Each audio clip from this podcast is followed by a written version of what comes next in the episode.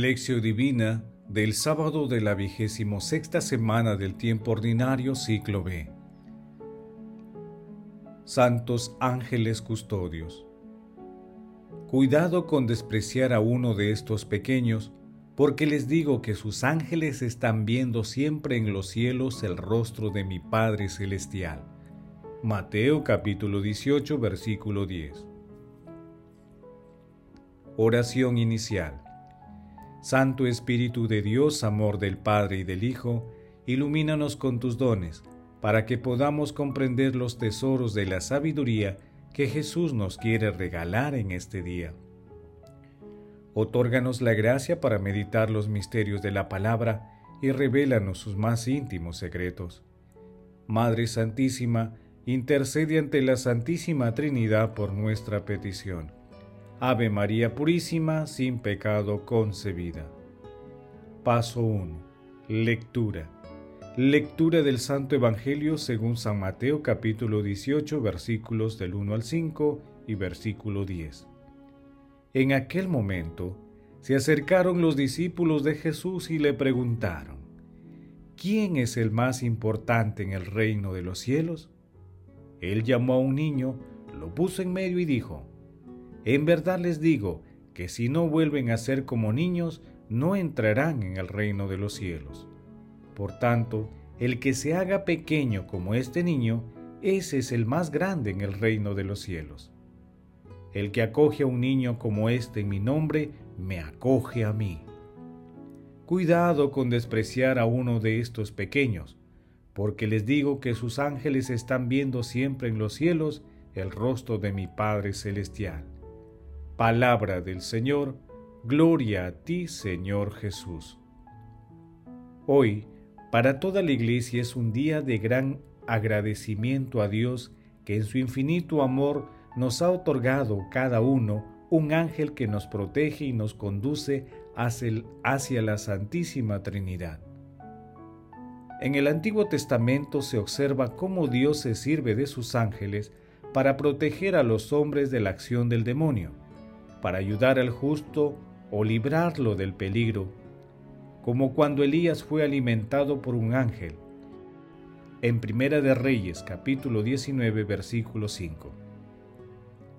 En el Nuevo Testamento también se puede identificar textos en los que se aprecia la misión de los ángeles, el anuncio del ángel a María, el mensaje a José que huyera a Egipto, la liberación de Pedro en la cárcel, los ángeles que sirvieron a Jesús después de las tentaciones en el desierto y otros más. Paso 2. Meditación. Queridos hermanos, ¿cuál es el mensaje que Jesús nos transmite a través de su palabra? El ángel custodio que Dios nos ha otorgado es, ante todo, nuestro amigo. Él nos protege y conoce nuestros secretos y pensamientos. Por ello, debemos saludarlo e invocarlo durante cada día. San Jerónimo decía, Grande es la dignidad de las almas, cuando cada una de ellas, desde el momento de nacer, tiene un ángel destinado para su custodia. Meditemos con San Alberto Magno. Cuidado con despreciar a uno de estos pequeños, porque os digo que sus ángeles en el cielo contemplan sin cesar el rostro de mi Padre Celestial. Con estas palabras, Cristo nos ha dicho más o menos lo siguiente. Estad atentos, cuidado con despreciar a los hombres sencillos, pobres y débiles. Yo los tengo en muy gran estima, hasta tal punto que para guardarlos de todo mal, he puesto mis ángeles a su servicio. ¿Y qué ángeles? son igual a los oficiales de mi palacio, porque contemplan sin cesar el rostro de mi Padre Celestial.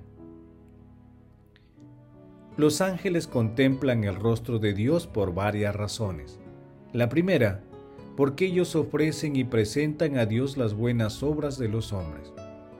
De ellos tenemos un testimonio en, las palabras que Rafael dirige a Tobías. He presentado tu oración al Señor Tobías capítulo 12 versículo 12. También leemos en el Apocalipsis, Otro ángel vino y se colocó junto al altar con un incensario de oro. Le dieron gran cantidad de perfumes para que junto con las oraciones de todos los santos los ofreciera sobre el altar de oro que está delante del trono. Apocalipsis capítulo 8 versículo 3. Fijémonos que el altar es el corazón del hombre fiel a Dios. Delante de este altar están los ángeles. Su incensario representa los sentimientos de alegría con los que recogen los pensamientos, las oraciones, las palabras y las acciones de los hombres para ofrecerlos. Encendidos en el fuego de la caridad, sobre todo el altar de oro que se encuentra delante del trono de Dios, y la ofrenda sube hasta el Hijo que está en el seno del Padre.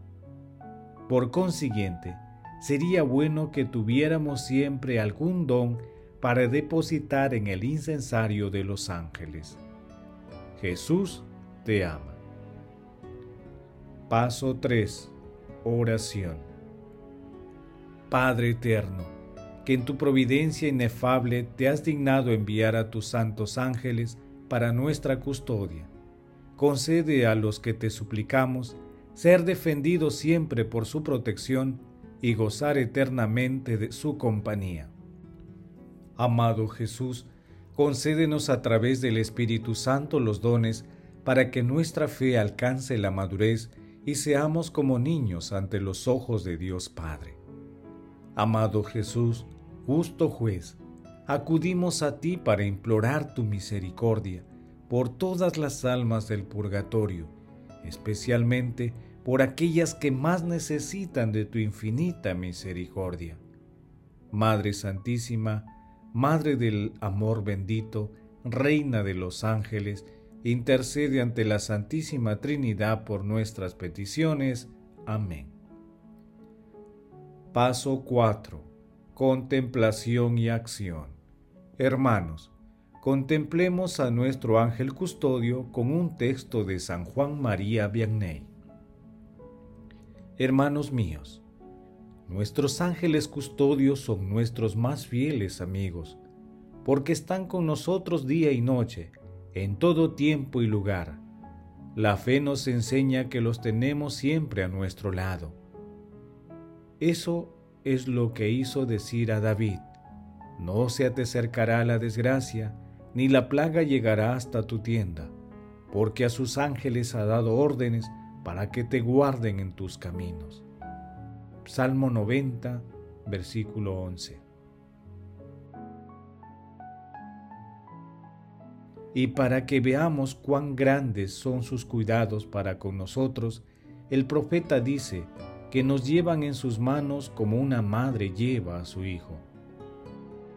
Ah, es que el Señor previó los peligros sin número a los que estaríamos expuestos en la tierra, en medio de tantos enemigos y que todos buscan nuestra perdición. Sí, son los ángeles buenos que nos consuelan en nuestras penas, que hacen nos demos cuenta cuando el demonio nos quiere tentar, que presentan a Dios nuestras oraciones y todas nuestras buenas acciones, que nos asisten en la hora de la muerte y presentan nuestras almas a su soberano juez. Desde el comienzo del mundo, el trato de los ángeles con los hombres es tan frecuente que la Escritura Santa los menciona a cada instante. Casi todos los patriarcas y profetas han sido instruidos por los ángeles acerca de la voluntad del Señor. Incluso a menudo vemos que el mismo Señor se ha hecho representar por ángeles. Pero me diréis, si los viéramos, ¿no aumentaría nuestra confianza en ellos? Si esto hubiera sido necesario para la salvación de nuestra alma, el buen Dios los habría hecho visibles. Pero eso tiene muy poca importancia, porque en nuestra religión solo conocemos por la fe, y esto es para que todas nuestras acciones sean más meritorias. Si deseáis saber el número de ángeles que existen, su función os diré que son muy numerosos. Unos han sido creados para honrar a Jesucristo en su vida escondida, dolorosa y gloriosa, o bien para ser los guardianes de los hombres sin dejar por ello de gozar de la presencia divina. Otros están ocupados en contemplar las perfecciones de Dios, o bien velan porque conservemos nuestra vida cristiana, proveyéndonos de todos los medios necesarios para nuestra santificación. Si bien es verdad que el buen Dios se basta a sí mismo, no es menos verdad que para gobernar al mundo se sirve del ministerio de sus ángeles. Aunque el buen Dios se baste a sí mismo, sin embargo emplea para gobernar el mundo el ministerio de sus ángeles. Si vemos a Dios cuidar con tanto esmero de nuestra vida, debemos concluir que nuestra alma es algo muy grande y precioso, para que emplee para su conservación y santificación todo lo que tiende de más grande en su tribunal. Nos dio a su Hijo para salvarnos. Este mismo Hijo nos da a cada uno de nosotros uno y hasta varios ángeles que únicamente se ocupan de pedirle para nosotros las gracias y los socorros necesarios para nuestra salvación. Oh, qué poco conoce el hombre lo que es y el fin para el que ha sido creado. Leemos en la escritura que el Señor decía a su pueblo, Voy a enviaros a mi ángel con el fin de que os conduzca en todos vuestros pasos. Éxodo capítulo 23 versículo 20. Debemos invocar a menudo a nuestros ángeles de la guarda, respetarlos y sobre todo tratar de imitarlos en todas nuestras acciones.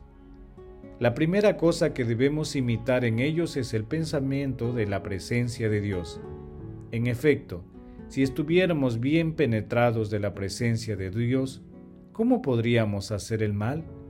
nuestras virtudes y todas nuestras buenas obras serían mucho más agradables a Dios. Dios le dice a Abraham, ¿quieres ser perfecto? Camina en mi presencia.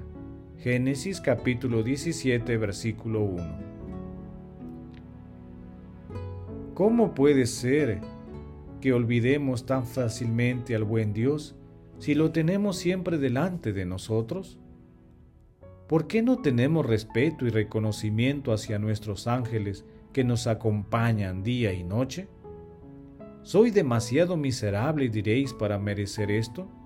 No, solo, no solo, hermanos míos. Dios no los pierde de vista un instante, sino que les da un ángel que no deja de guiar vuestros pasos. Oh inmensa felicidad tan poca conocida por los hombres. Queridos hermanos, adoptemos el hábito de rezarle a nuestro ángel custodio todos los días. Hagamos también el propósito de cultivar en nosotros el corazón, la inocencia, la sencillez y el agradecimiento de un niño. Glorifiquemos a la Santísima Trinidad con nuestras vidas. Oración final. Gracias Señor Jesús por tu palabra de vida eterna, que el Espíritu Santo nos ilumine para que tu palabra penetre lo más profundo de nuestras almas y se convierta en acción. Dios glorioso, escucha nuestra oración. Bendito seas por los siglos de los siglos. Madre Santísima, intercede ante la Santísima Trinidad por nuestra petición. Amén. El Señor esté con ustedes y con tu Espíritu. La bendición de Dios Todopoderoso, Padre, Hijo y Espíritu Santo descienda sobre ustedes y los acompañe siempre. Amén. Bendigamos al Señor, demos gracias a Dios.